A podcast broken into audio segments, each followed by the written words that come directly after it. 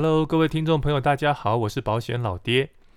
来哦，我们来聊一下今天的主题哦，就是如果你家中哈有未满十五岁的小孩的话，那应该前一阵子都有收到呃保险公司寄了一封很莫名其妙的挂号信，对不对？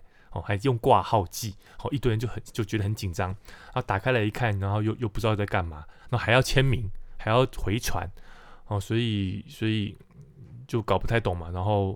问了业务员，业务员其实也讲的不是很清楚。你业务员应该都是回复说不用理会啦，对吗？因为因为业务员自己也解释不清楚哦。那所以，呃，老爹决定就是在今天这个节目里面来聊一下这件事情哦。那其实这一切都是保险法第一百零七条修法后造成的一些一些始料未及的影响了。好，这样子。呃，那所谓的保险法一百零七条，其实主要是在规范。保障所谓的智弱之人好的死亡保障，智弱哦，智就是年纪幼小，弱就是比较呃弱势的族群的，好保障智弱智弱人士的的死亡保障。那其实这个主题有一点深哦，那其实一般保护可能不需要了解这么深入。我原本是想把这个一零七条直接放到我的付费课程里面，好就是带大家整个看过一遍。不过后来我想一想，因为呃，这次事情真的影响蛮大的哈，因为你只要家里有未满十五岁的小孩有投保个人保险的，可能都会收到这张挂号，而且这也包含了呃，如果你现在还没有小孩，你未来打算要有小孩的话，那投保保险也会被一百零七条框到，哦，都会被框到，所以后来我就决定，那还是把这一集就做在 podcast 里面。那我另外会把今天讲到的内容，包含法条，哦，包含所谓的呃主管机关的函函释，我都会整理成一个 PDF 档。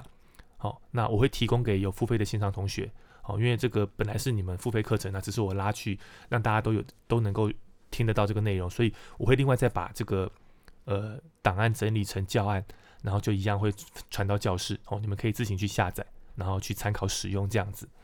好，那接下来就来听老爹讲股哈，带大家认识这一条怎么修也修不好的保险法第一百零七条。好，我们讲父子骑驴啊。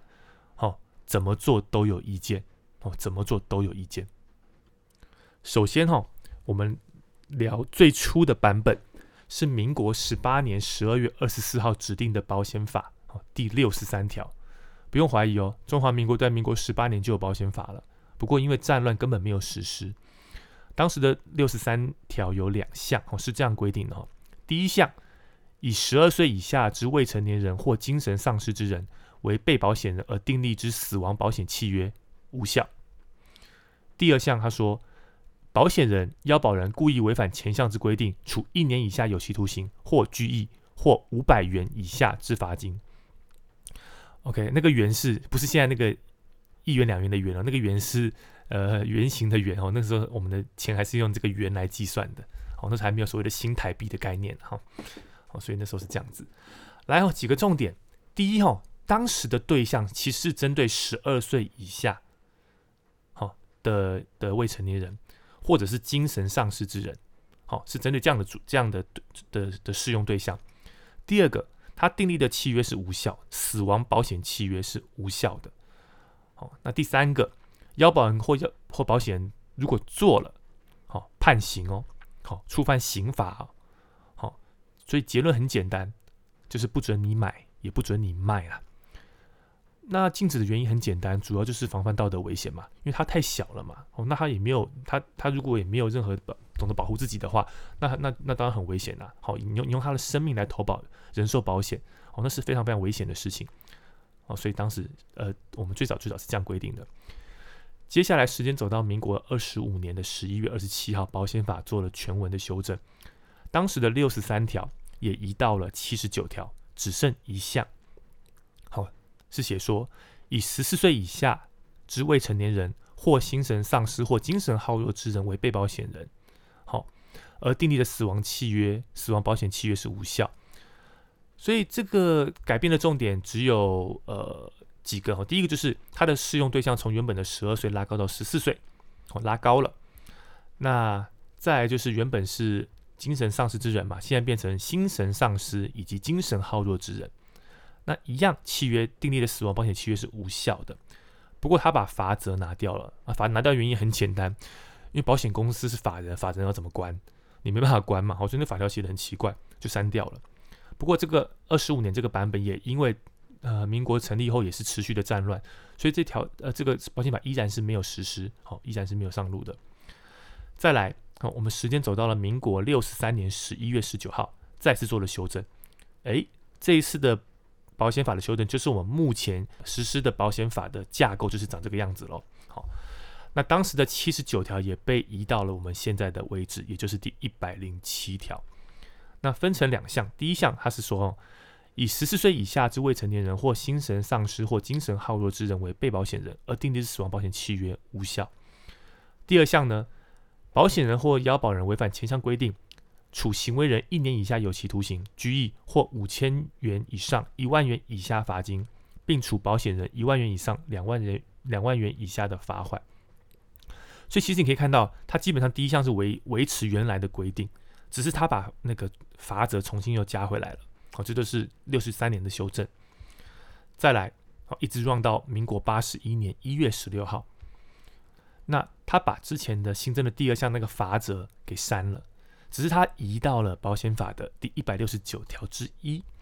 好，就是他等于是换个位置的，好，他把规范到业法那边去了，好，业法那边去了。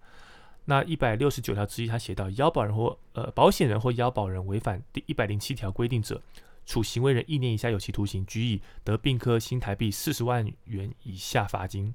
好，并处保险人新台币十五万元以上七十五万元以下罚款。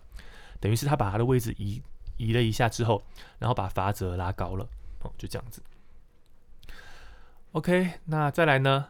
到了民国八十六年，又过了五年哈。八十六年的五月九号，这个日子大家就要记得了，因为这是一个很大的变更。好，民国八十六年的五月九号，又再次修正了保险法一百零七条。这次怎么修正呢？诶，直接把一百零七条删掉了。直接把一百零七条整个删掉，等于说你前面修了半天，我现在直接把它删掉了，不再有一百零七条了。修法理由是什么呢？他是说，现行条文对十四十四岁以下的未成年人、心神丧失或精神耗弱之人为被保险人，但该类型的这种保险在实物上很少见呐。好，所以干脆就把这条删掉了。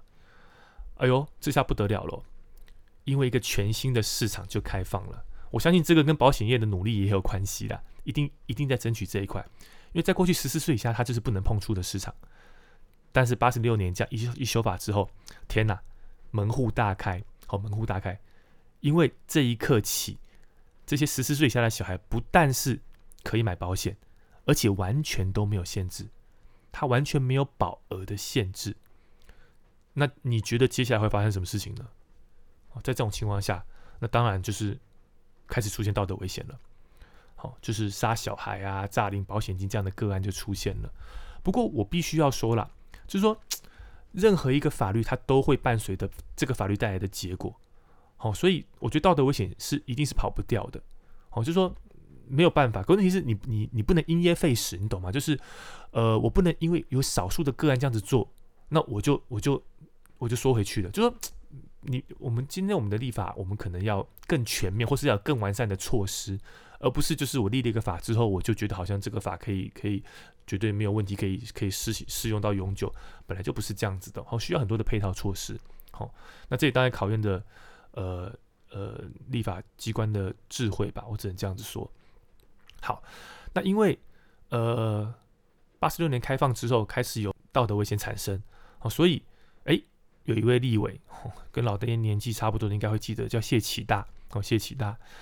那他在民国九十年的时候，他在没有跟主管机关以及寿险业者商议下，他突然提案就是要恢复删除的一百零七条啊，那这下不得了啦！啊，你觉得保险公司会接受吗？保险公司当然不可能接受啊，那不然生意怎么做啊？哦，所以最后达成了共识，好，在民国九十年七月十一号，一百零七条再次修法。那他说法是告诉你说，订立人寿保险契约时，以未满十四岁之未成年人或心神丧失或精神耗弱之人为被保险人，除丧葬费用之给付外，其余死亡给付部分无效。OK，好，除丧葬费用给付外，其余的是无效的。那这个丧葬费用是多少呢？哦，那这个就是用韩式了哈，在台财宝字第零九零零七五零六九零号这个函式里面，明定丧葬费用的上限为新台币一百万元整，意思是说九十年以后的未成年人他可以买，好，可是就是最高就是赔一百万，超过的部分都是无效的。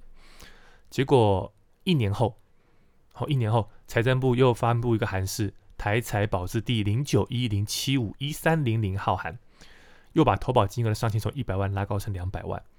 好，所以保险公司不满足啦，好，所以又去跟主管机关撸嘛。那保险公司就呃，经过主管机关就再开放一百万，所以变成两百万。那这个规则，好，这个规则就一直维持到民国九十九年。好，民国九十九年，所以在这段期间内，好，就是上限两百万，好，上限两百万。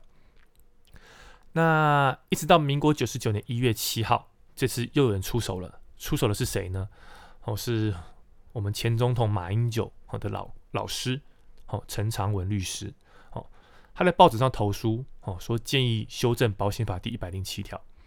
好，那老师都这么说了，你觉得学生要怎么做嘞？乖乖听话喽。哦，所以一百零七条又再次火速修正。呃，老爹是民国九十五年入行的。哦，所以这一次修正，老爹攻逢其胜。哦，那当然那时候老爹其实不懂，哈，只是老爹那时候就已经在这个这个在这个市场里面了，哈。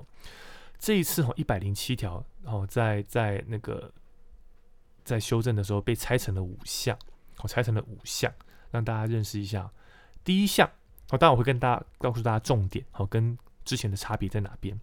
第一项，以未满十五岁。之未成年人为被保险人订立的人寿保险契约，其死亡给付于被保险人满十五岁之日起发生效力。被保险人满十五岁前死亡者，保险人得加计利息退还所缴保险费，或返还投资型保险专设账户之账户价值。好，那第一项我们有什么重点要注意的呢？第一个大家应该有发现了，就是过去未成年人是十四岁，他拉高又拉高一岁，从十二到十四，现在到十五岁。好，死亡给付要满十五岁足岁时候才会生效力，十五岁前死亡都是要加计利息退还。哦，所以他们还是要防防止道德危险。好，所以十五岁以前全部都是退还保费。那投资型账户就是投资型保单就是返还账户价值。OK，第二项前项利息的计算由主管机关另定之。哈，这个比较不重要。第三项。订立人寿保险契约时，以精神障碍或其他心智缺陷致不能辨识其行为或欠缺依其辨识而行为之能力者为被保险人，除丧葬费用之给付外，其余死亡给付无效。好，我们跟着看第四项，前项丧葬费用之保险金额不得超过遗产及赠与税法第十七条有关遗产丧葬呃费扣除额的一半。好，三四我们一起看哦。那这两三。这两这两项是告诉我们什么呢？就是告诉我们说，好，呃，一般的，好，一般的未满十五岁的未成年人是不赔退还保费，超过十五岁才赔。可是针对这种身心障碍的人的话，好，他们是超过丧葬费用的给付的部分是无效的，等于说在丧葬费用给付内是要赔的。那这个丧葬费用到底是多少呢？诶，这次他又他不再是。给你发一个函式，告诉你说是多少的额度。他这次借用了遗产赠与税法第十七条的所谓的丧葬费用扣除额，在那个年代，他的扣除额是一百一十万，所以他不得超过他的一半，所以就是五十五点五万。也就是说，身心障碍的人士在那个时候买的保险，最高就是赔五十五点五万。好，五十五点五万，超过部分是无效的。好，这是这是三四项。好第五项就是告诉你说，第一项是第四项的规定，与其他法律另有规定者，从其规定。好，所以一百零七条一共就拆成了五项。好，那来聊聊那一次的修法对市场产生了什么影响？呃，你你想想看啊，如果在过去死亡给付可以赔到两百万，结果突然告诉你说，哎，从今天起死亡不赔，除非你满十五岁，在十五岁前死亡，我都只退还你保费，都不会赔。你觉得这样大家会想买保险还是不想买保险？我跟你讲，那在那个时候的我，我的想法是：哇，那谁要买啊？以前是能赔，现在是不能赔啦。那谁要买？可是我跟大家讲哦，市场变得更大了，市场真的变得更大了。这是这是我当时始料未及的。好，为什么呢？你想想看，本来可以有两百万的死亡给付，好，身故可以拿两百万，到身故不赔，只退还保费加利息，为什么大家会更愿意买？原因就是因为九十九年、九十年到九十九年这这段期这九年的时候，因为它有规定投保上限是两百万，所以如果你一旦你的保额已经两百万了，你就不能再加任何的寿险了。老爹九十五年刚入行的时候，然后会帮客户整理保单嘛。那时候最常遇到一个问题就是，哇，糟糕，小孩已经买了两百万了，有没有？他那时候主约常常买一个一百万的重大疾病嘛，那再加个一百万的意外险嘛，哇，保了。所以在这种情况下，我没有，我很难再帮这个小孩做任何的保险规划，因为当时的医疗险都是附约嘛，那附约你必须要用寿险当主约啊。可是你你哪怕用最低的保额三万五万十万当主约都不行，因为就是已经两百万，你就是不能再加了，所以就卡住了。更不要说储蓄险，你也没办法小孩规划，因为储蓄险是生存寿险，它还是有一个保额在，所以一样超过两百万了就不行再加了。所以那个时候只要遇到未成年人身上有两百万的身故保障，不好意思，你就先摆一旁了，你碰不了。但是九十九年这样一改哈，因为一百零七条改成身故退还保费。那既然身故不赔啊，那两百万的上限也拿掉啦。换句话说，他想买多少都就可以买多少，反正都是不赔。懂老爹的意思吗？哦，所以，哇靠，整个未成年市场重新再度开放，以前不能卖的，现在通通都可以买，而且又没有限制了。当然呢，那次的修法其实还要衍生出一些其他的问题。呃，我我不知道那个时候有没有拿出来讨论。可是现在老爹回来看这件事情，老爹觉得有几个地方很不合理啊。第一个，保险公司凭什么可以先收保费，可是出事不赔？你知道吗？这很奇怪。那你就不要收保费就好了。你你让保险公司收这个保费，可出了事情之后，保险公司再再用利息还给你，保费加计利息还给你，哪有这么好做的生意呀？我拿你的钱去做投资。发生事情的时候，我我用我我就是把保费还给你，反正我不赔嘛，那那附加一点利息给你啊，这生意太好做了，所以这完全是图利保险公司的法规，保险公司绝对有这个计算基础，能够计算出没有死亡给付的嘛。可是保险公司那时候就是就是用就是监管会就是这样让你这样子做，好，就是保险公司收了保费，身故不用赔，退还保费，好，这生意太好做了，太好做了，好，等于是。免费的利，免费的投资的资金，你知道，对保险公司来讲，这是免费的钱呢。好，所以我不懂为什么当时会这样子啦。那第二个老爹不懂的是，哎，这个丧葬费用扣除了一半，这个理论基础是怎么来的？我我不懂啊。今天为什么他就是借用一个丧葬费用扣除了，然后又是一半？为什么不是七十五 percent？为什么不是二十五 percent？是一半？那这关丧葬费用扣除了什么事？他完全没有任何依据。好，所以我不知道这个立法的利润基础是怎么来的。而且哈，其实真正的丧葬费用，它应该是损害保险的性质，而不是定额保险。这观念，老爹上一集核心的案子就提过了。所谓的损害保险是损失可以用金钱来衡量，而定额保险是损失无法用金钱来衡量的保险。丧葬费用怎么会是定额保险呢？如果丧葬费用是定额保险，我就跟你讲，不管你的金额定再低，都会有道德危险。五十五点五万难道不是钱吗？你懂老爹的意思吗？好，这个高跟低是每个人因人而异的。对有些人来说，五十五点五万他也会这样子干，OK 吗？丧葬费用应该是损害保险啦，由产险公司来卖，也不是人寿保险公司来卖啊。针对这个。丧葬费用的花费有没有仪式多少钱？什么什么什么什么多少钱？有没有收据拿一拿，实报实销，在额度内做实支实付？这才是丧葬费用的的意义啊！那你想个问题：如果今天丧葬费用家属得到了理赔，跟他实际花出去的钱是一样的，你觉得还有父母亲会有这个这个闲情逸致去把小孩弄死吗？不会了吧？因为他没有办法获利，你懂吗？好，所以。你走定额保险根本就是错的，它根本就是一个损害保险的性质。你用定额保险，你又定了一个一个 五十五点五万这个额度，这到底什么意思？没有人知道。OK，好，反正都也也都也都几十年前的事情了。好，又修了，又修了。这个版本走了十年哦，算是算是蛮蛮长寿的。好，一直到九十九年的六月十二，又再次被修正了。好，所以走了快十年，九十到了一零九年的六月十二号再次被修正。为什么修正呢？因为这十年就是发生太多的天灾人祸了。好，澎湖空难、蝶恋花翻车、台南围观大楼倒塌，那个印象很深刻。过年的时候，因为我台南人嘛，好，所以那时候整个东区都是停水，你知道吗？没有水可以用啊。哦，台南围观大楼倒塌，普悠玛、泰鲁格号，好，这些每一次的事故都有未成年的小孩身故，可是他们都没有办法得到保险的保障。哦，都只是退还保费，所以苦命的一百零七条又被修了。这次怎么修？OK，第一项，哦，以未满十五岁之未成年人为被保险人订立的人寿保险契约，除丧葬费用给付外，其余死亡给付之约定，于被保险人满十五岁时始生效力。第二项，前项丧葬费用之保险金额不得超过遗产及赠与税法第十七条有关遗产。税丧葬费扣除额之一半。第三项，前两项与其他法律另有规定者，从其规定。我念很快的原因，是因为大家有没有觉得很耳熟？其实简单来说，就是他把之前对于身心障碍人士的投保规则抄给了未满十五岁的未成年人。好，所以一样，就是我只赔丧葬费用扣除额的一半。好，他等于是超过去而已啦。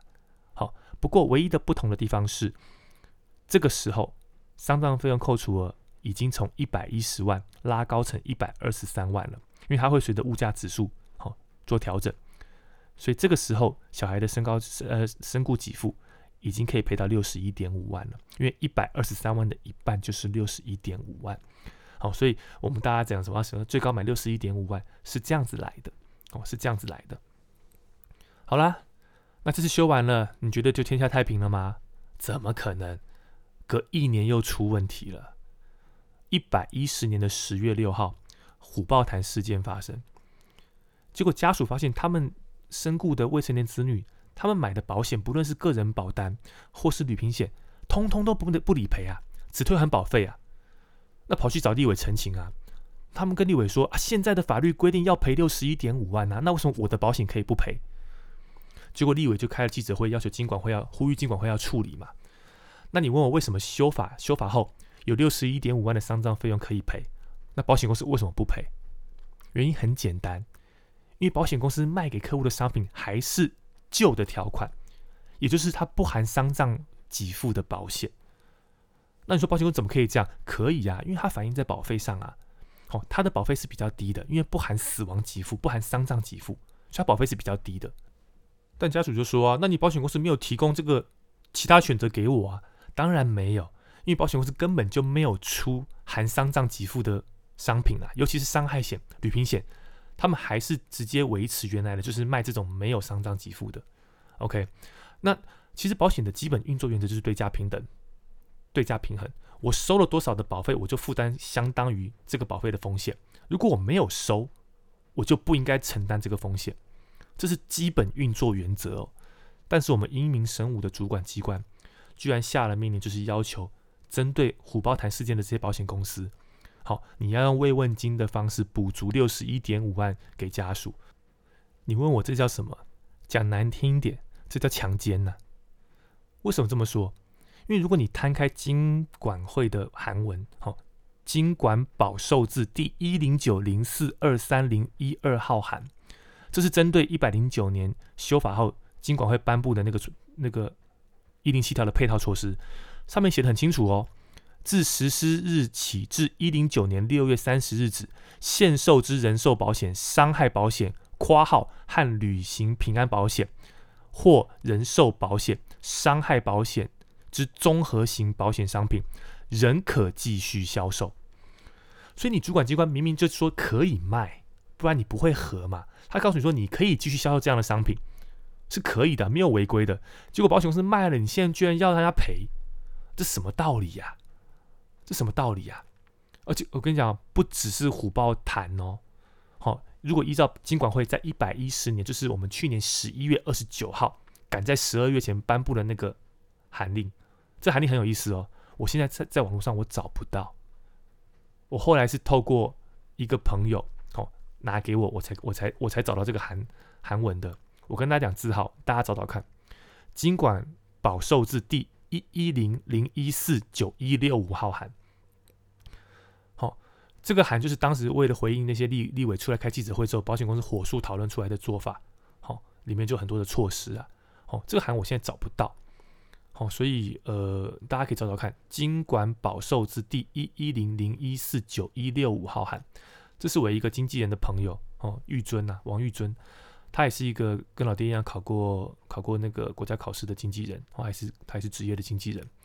他之前有写一篇文章谈实支实付，好，呃，写的蛮深的，可是写的很完整，哦，就是针对实支实付所谓付保险呐，哦，这个问题他做了蛮深的讨论，好，所以大家如果有兴趣，可以可以去去 Google 一下，好，因为他也也有在网络上写一些文章，哦，玉尊玉是日历玉，尊是尊贵的尊，王玉尊，哦，年轻，可是他蛮专业的，哦，蛮专业的。OK，好，拉回来讲哈，呃，那那一篇韩韩韩式哈，它上面写到哈，呃，我讲第八点，好，第八点呃第八项啊，第八项有两点，那第一点他写什么呢？他说从一百零九年六月十二日（括号含）好以后承保至实施日前已发生被保险人死亡保险事故者，好，一百零九年六月十二日。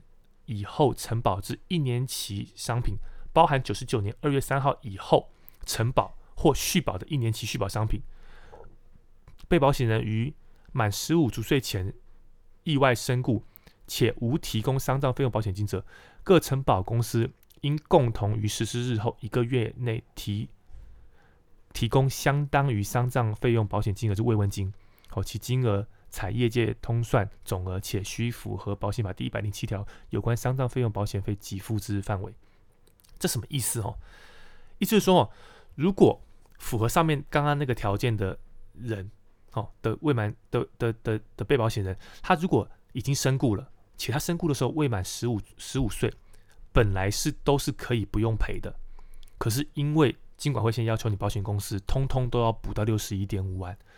而这个追溯甚至追溯到九十九年二月三号以后投保的一年期商品，我通通都要追溯。这这这这怎么合理呢？你懂吗？哦，这个太不合理了啦。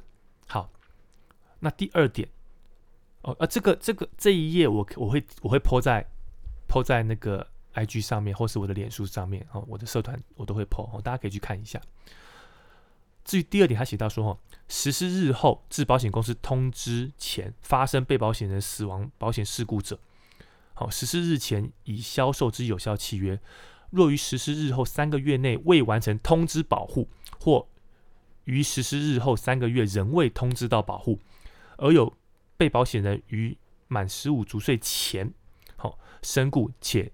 无提供丧葬费用保险金者，各承保公司应提供相当于丧葬费用保险金之慰问金。哦，其金额叭叭叭一样，这就是乱源呐！是现在在乱这个，就是因为他就告诉你说，保险公司如果你没有赶快通知你的客户，好，那如果你还没有通知，或者是三个月内你没有联络到他，他如果又挂了，那你还是要赔六十一点五万。这就是为什么大家都会收到这个保险公司的挂号信了。因为保险公司怕如果没有联络到你，万一这个人又在十五岁前身故，他买的又是没有丧葬费用给付的，保险公司还是要赔六十一点五万呢。哦，所以，所以为什么现在大家都会收到这个这个这个挂号信，告诉你说，哎，这个东西你现在没有，你要不要补足？类似这样的概念，他就是要通知你，那保险公司的通知义务就可以免掉这个要你用慰问金的方式去给付的这样的责任呐。好，这样的责任。总而言之，哈。就是这个函哦，搞搞出了后面好多好多现在的问题哦，业务员也不知道怎么处理，你问老爹，老爹也不知道怎么处理哦，保险公司也不知道怎么处理。我跟你讲啊，现在金管会也不知道怎么处理啊。好，我举例来说，上面提到哈，因为保险公司害怕他卖的是没有上当费用给付，那又要被要求给付上当给付，所以现在保险公司怎么做？比如说很多客户喜欢买那种产险公司一年期的伤害险。OK，过去到期直接续保嘛，现在不好意思，现在一旦到期，保险公司直接终止，要求你重新投保，改投保有丧葬费用的，他不再卖你没有丧葬费用给付的，他就是怕万一到时候要再补这个六十一点五万给你，保险公司亏钱的，所以他到期直接不让你续保，要求你重新再买一张新的，结果发生什么事情？很多未成年人他已经有体况了，比如说他已经罹患癌症了，或是已经罹患重大伤病了，哦，领重大伤病卡的。那因为你现在被保被保险公司终止了契约，重新投保，有没有？所以他旧的保障就没了。那要重新投保新的时候，保险公司说啊，你有体况我拒保。那你说这些对这些被保险人这样情何以堪？那他到底是被保险公司表还是被金管会表？我看不懂哎。他想要成，他想要投保，问题是今天你你因为你这个规定，保险公司只好直接终止你的终止你的到期，直接终止不续保，请你重新投保。那我要去重新投保的时候，你又说我有体况不让我投保，呃这这这是什么呢？好啦，还有什么？就是 B 公司啊，我应该蛮多公司是这样子做的啦。就是未成年人在投保新建的时候，假设他有投保意外险，OK，如果他有投保意外险，保险公司会要求你直接要买到六十一点五万，你不能低于六十一点五万，你也不能超过六十一点五万，你就只能买六十一点五万。那我觉得这保险公司现在是发神经了吗？有哪一规定规定被保险人投保的保额一定要六十一点五万？主管机关的函是说，应于新契约销售核保或续保时累计。合计好核算同业的丧葬费用保险金额，并优先补足保险法第一百零七条规定之限额缺口。他告诉你说优先补足，他没有说你一定要补满呐。你哪有透过法律强迫人家买到这么高的保额？你不是要防道德危险吗？现在你又要别人一定要买到这个保额，这怎么合理呢？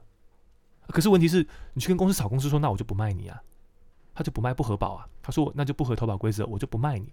那那你说要我们业务员或是要要保护怎么办？再来，更神经病的，好，他这个规定还要求续保也包含在内，所以如果你现在买满了六十一点五万，结果你再过个一两个月后，你又帮自己加保了寿险，或者是买了储蓄险，你的保额又上升了嘛，对不对？结果隔年要续保的时候，你的意外险可能保额就被要被要求要被调降，或者可能是超过的话，你的意外险就必须强迫好被被被取消，好，因为你就超过六十一点五万的上限了。好，所以保险公司每一年续保的时候，要重新检视，好，勾稽同业检视这个被保险人他目前的保额有没有超过六十一点五万。好，所以如果有的话，保险公司就要再重新调整内容，大家就再来乱一次。OK，然后呢，这个六十一点五万是借证遗赠税法的吼，所谓的丧葬费用扣除额嘛，目前是一二三万嘛，所以除以二十六十一点五万嘛。那如果不小心它物价指数又上涨又调整了，变成一百四十万，哎。那丧葬费用的限额就变成七十万，来吧，我们大家再来乱一次，OK？还有还有什么问题？未来如果解封了，你要带小朋友出国玩，那如果你的丧葬费用给付已经达六十一点五万了，不好意思呢，你旅行险直接连买都不能买，直接把你剔除哎，那你不能买旅行险，好，你说我不要身故保障啊，不好意思啊，你没有身故保障这个保额，那你怎么会有海外医疗？怎么会有 SOS？怎么会有旅游不便？这保障通通都买不了啊！干，那大家还不要做事情啊？